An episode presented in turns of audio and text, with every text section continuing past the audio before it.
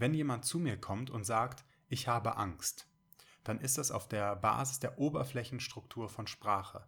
Das heißt für mich, dass ich weiß, dass wenn jemand zu mir kommt und das sagt, dass dieses, dieser Satz, ich habe Angst, schon einem doppelten Prozess der Modellbildung unterliegt. Nämlich, es gibt einen Ursprungskontext. Von diesem Ursprungskontext der Erfahrung wurde ein Modell gebildet, die Repräsentation, die Landkarte der Erfahrung.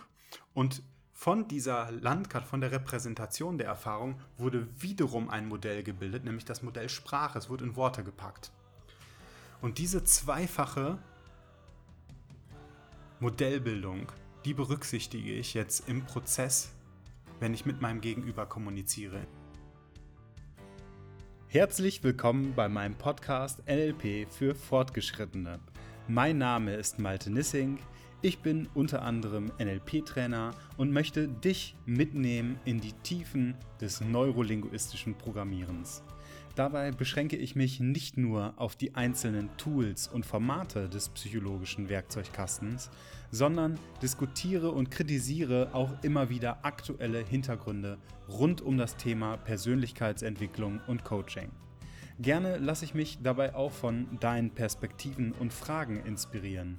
Dazu findest du eine Kontaktmöglichkeit in der Beschreibung des Podcasts.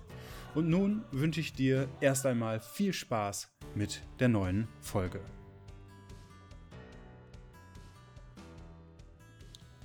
Schön, dass du wieder dabei bist. Heute Thema Modelle. Und Modelle und NLP ist ja irgendwie etwas, was nicht so weit auseinander liegt, da das NLP ja selbst ein Modell ist.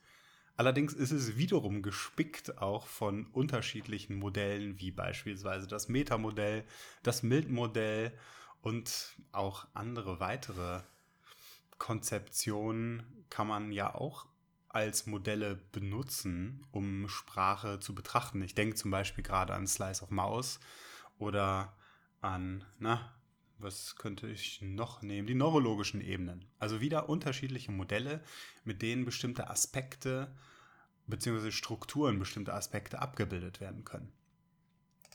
Doch fangen wir mal von vorne an. Wenn wir eine Landkarte nehmen, eine Landkarte ist ja auch die, die klassische Metapher für ein Modell, auch im NLP, die Landkarte versus Gebiet. Wozu brauchen wir eigentlich eine Karte oder eine Landkarte von einem bestimmten Gebiet, von der Welt? Naja, die Karte erfüllt einen ganz spezifischen und ganz speziellen Nutzen. Sie dient, sie dient nämlich der Orientierung, also der Planung, wie komme ich von Punkt A zu Punkt B. Und auf der Basis kann ich dann konkret die Ressourcen organisieren, um von Punkt A zu Punkt B zu kommen. Also brauchst beispielsweise, wenn es ein Wasserweg ist, ein Boot oder brauchst ein Auto, öffentliche Verkehrsmittel etc. Wenn wir, also um die Metapher aufzugreifen, also ein Reiseziel aussuchen und dann auch dorthin fliegen oder hinfahren wollen, dann ist die Planung und auch die Umsetzung ohne Modelle gar nicht denkbar.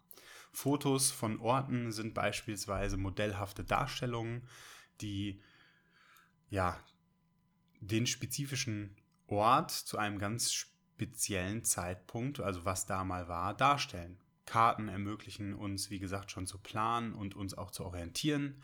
Reiseführer markieren modellhaft lohnenswerte Orte, wie auf einer Speisekarte bestimmte Speisen modellhaft dargestellt werden, von denen die Differenz zwischen Realität und Modell oft erst dann deutlich wird, wenn wir das, was dort dann auf dem Foto so lecker aussah, auf unserem Teller aussieht wie, ja, nenne ich es besser nicht.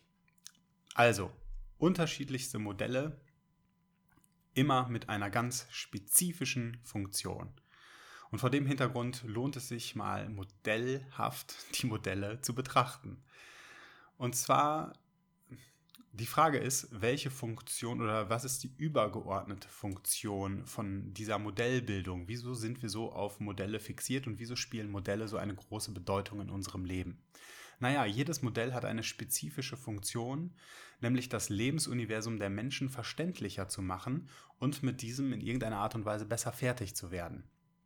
So funktionieren funktioniert im Übrigen ja auch unser Gehirn. Es ordnet nämlich die Informationen, die über unsere Sinne zu uns durchdringen, modellhaft.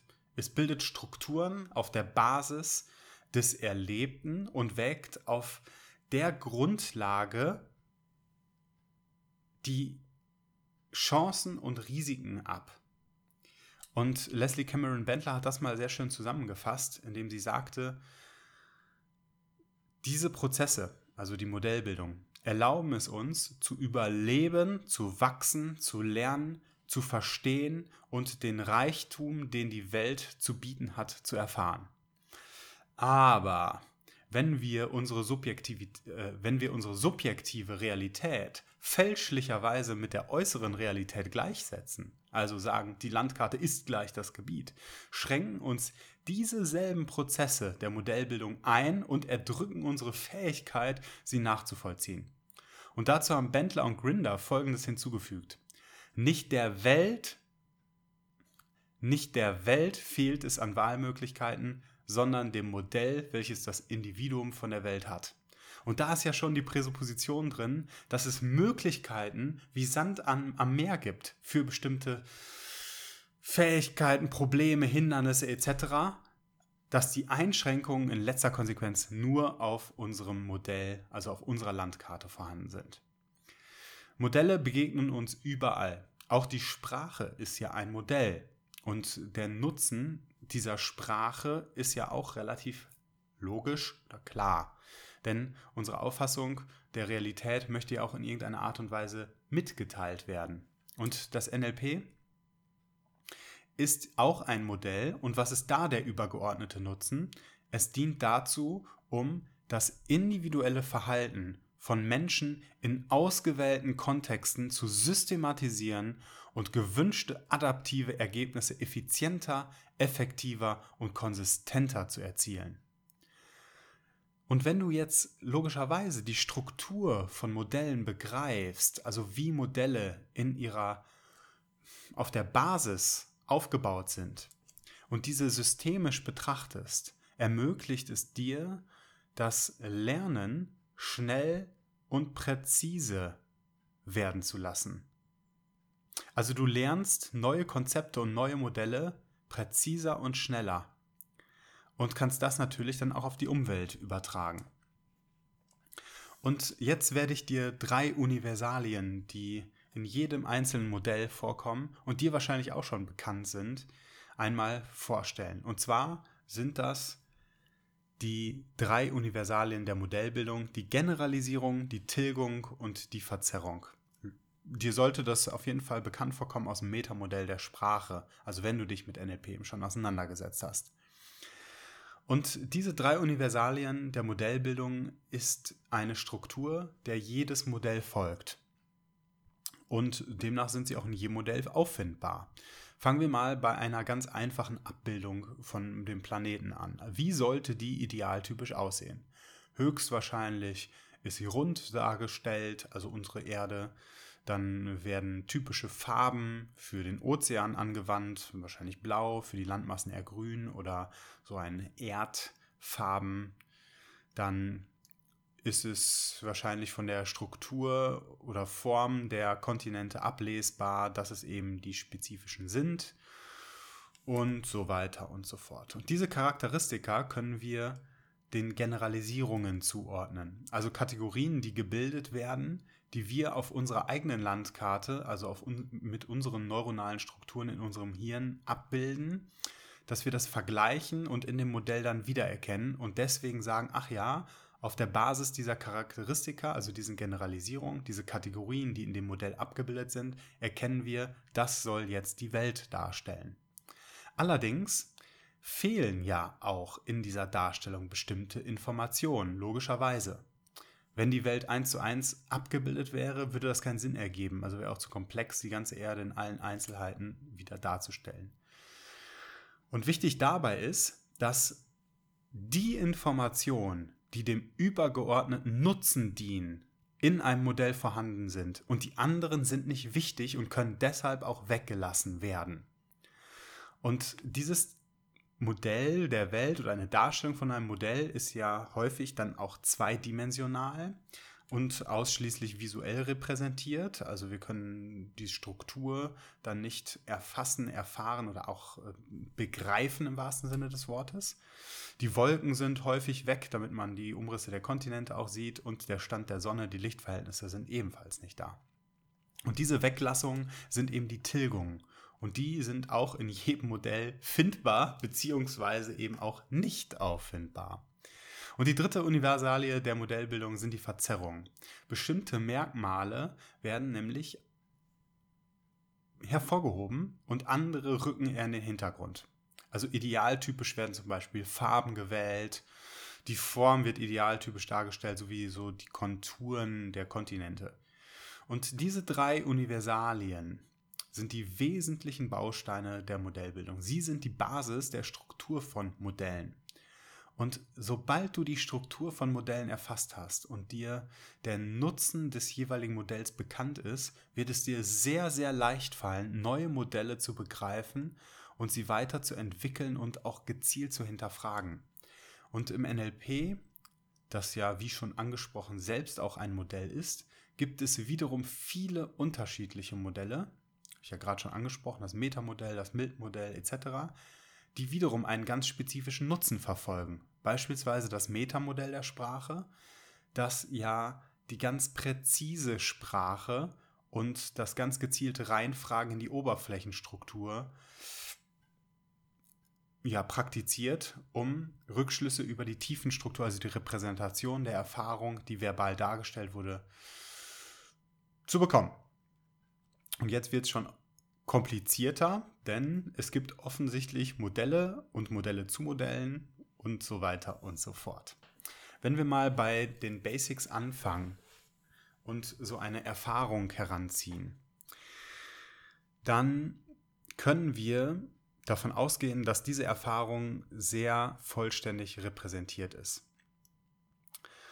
Hm, wenn wir unsere Erfahrung repräsentieren, also in unserem Gehirn auf unserer Landkarte abgebildet haben, dann können wir das Folgern, Denken, Fantasieren und Schlussfolgern nennen.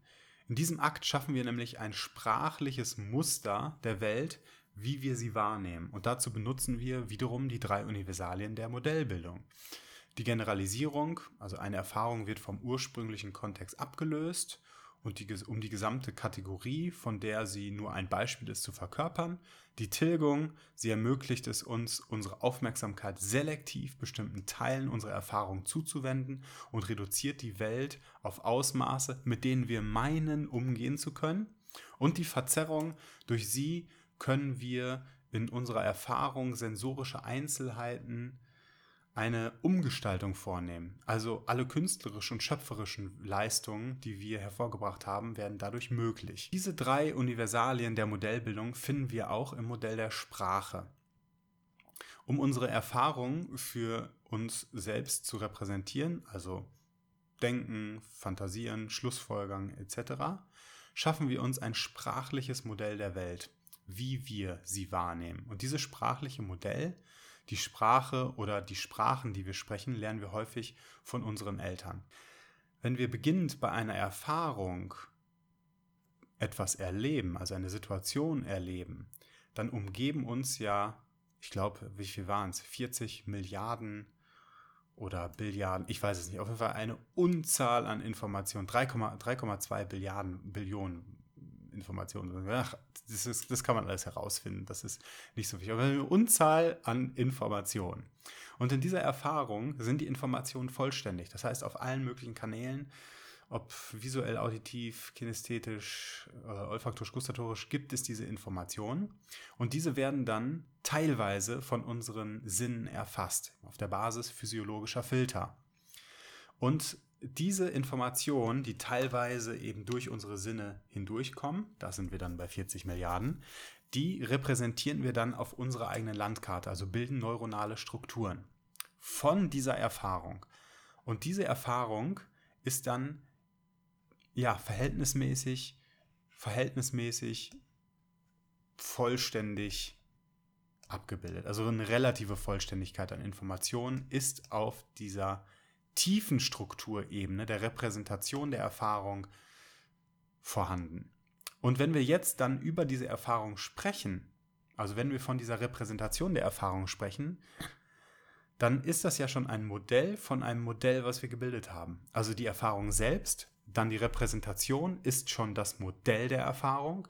Und wenn wir dann über diese Repräsentation der Erfahrung sprechen, dann packen wir ja das Modell in ein anderes Modell, nämlich in das Modell der Sprache. Und in jedem Modellbildungsprozess finden eben diese Generalisierungs-, Tilgungs- und Verzerrungsprozesse statt. Und dann sind wir, wenn das gesprochene Wort zu uns durchdringt, nämlich bei der Oberflächenstruktur von Sprache. Also werden auf der Ebene der Oberflächenstruktur nur noch unvollständige Informationen vorhanden sein. Und das ist ja auch die Grundlage dann des Metamodells, da dann ganz gezielt reinzufragen.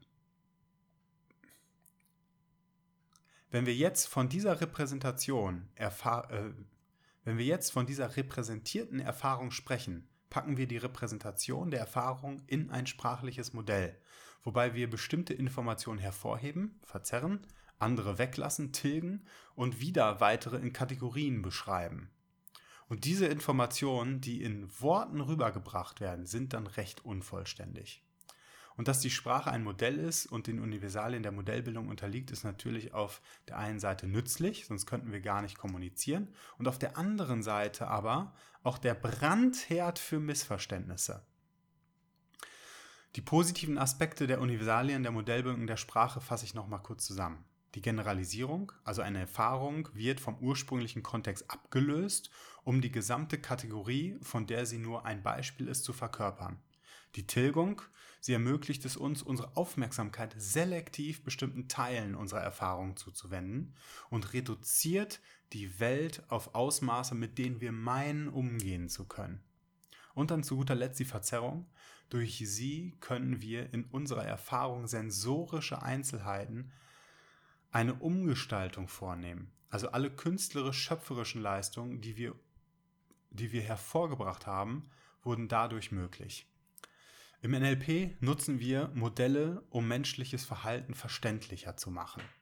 Sowohl im Milton-Modell, also im Hypnose-Modell, als auch im Metamodell, die Sprache ganz präzise zu benutzen, unterscheiden wir von der eben schon angesprochenen Oberflächen- und Tiefenstruktur der Sprache. Und das fand ich auch noch ganz interessant. Unter der Oberflächenstruktur wird das wörtlich Gesagte verstanden, also unabhängig von der Bedeutung, denn bei der Bedeutungsebene sind wir auf der tiefen Struktur. Die Oberflächenstruktur ist die unmittelbar beobachtbare Gestalt eines Satzes in der konkreten Kommunikation.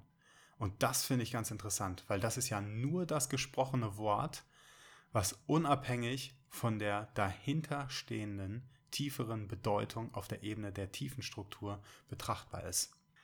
Und das folgende Beispiel macht es auch deutlich. Wenn jemand zu mir kommt und sagt, ich habe Angst, dann ist das auf der Basis der Oberflächenstruktur von Sprache. Das heißt für mich, dass ich weiß, dass wenn jemand zu mir kommt und das sagt, dass dieses, dieser Satz, ich habe Angst, schon einem doppelten Prozess der Modellbildung unterliegt. Nämlich, es gibt einen Ursprungskontext. Von diesem Ursprungskontext der Erfahrung wurde ein Modell gebildet, die Repräsentation, die Landkarte der Erfahrung. Und von dieser Landkarte, von der Repräsentation der Erfahrung wurde wiederum ein Modell gebildet, nämlich das Modell Sprache. Es wurde in Worte gepackt. Und diese zweifache Modellbildung die berücksichtige ich jetzt im Prozess, wenn ich mit meinem Gegenüber kommuniziere, indem ich ganz dezidiert hinhöre, strukturell, welche Verzerrung, welche Generalisierung, welche Tilgung erkenne ich in der Sprache. Ich habe Angst, wäre zum Beispiel eine einfache Tilgung wovor, dann wäre eine Nominalisierung mit drin, was bedeutet überhaupt Angst für denjenigen, äh, dann natürlich in welchem Kontext hat derjenige Angst und vor wem. Also es fehlen ganz viele Informationen, die ich jetzt ganz gezielt erfragen könnte, um so zu ermöglichen, es zu dekonstruieren und zurückzukommen zu einem Art Imprint, zu einem Ursprungserlebnis, um dann damit arbeiten zu können. Das heißt, wie du erkennst, ist die Basisarbeit, wie Modelle funktionieren, schon essentiell, um überhaupt auch Modelle in der Tiefe zu verstehen, um damit dann auch arbeiten zu können. Deswegen, sobald es dir gelingt, Modelle in ihrer Struktur zu verstehen, also die Universalien der Modellbildung zu identifizieren, wo es Tilgung, Verzerrungen und Generalisierung zu finden sind, dann hast du die Möglichkeit, mithilfe des Nutzens, dass ein Modell einen bestimmten Nutzen erfüllt, in der, Kombina äh, in der Kommunikation, in der Kombination die Sachen zu vereinen, um sie in der Tiefe zu erfahren und auch zu erweitern. Und dadurch gelingt auch die Arbeit mit Menschen unglaublich strukturiert. Du hast nicht mehr die Notwendigkeit, dich an einem bestimmten Inhalt festzuhalten, sondern kannst über ganz gezielte strukturelle Fragen sehr schnell zu einem Imprint, zu einer Ursprungserfahrung gelangen. Und deswegen ist es so essentiell, das Modellhafte in der Tiefe, in der Struktur zu verstehen. Und jetzt freue ich mich weiterhin auf Anregungen, die der Podcast dir bringt und auf eventuell einen kurzen Austausch mit mir, wenn dich das in irgendeinem Lebenskontext, in, in dem du gerade bist, inspiriert hat. Dazu klick gern auf den Link und such dir ein zehnminütiges Podcast-Reflexionsgespräch mit mir aus. Ich würde mich total freuen, mit dir darüber zu sprechen, um auch Inspiration für weitere Themen und Reflexionsmöglichkeiten zu bekommen. Also, viel Spaß und bis nächste Woche. Dein Malte.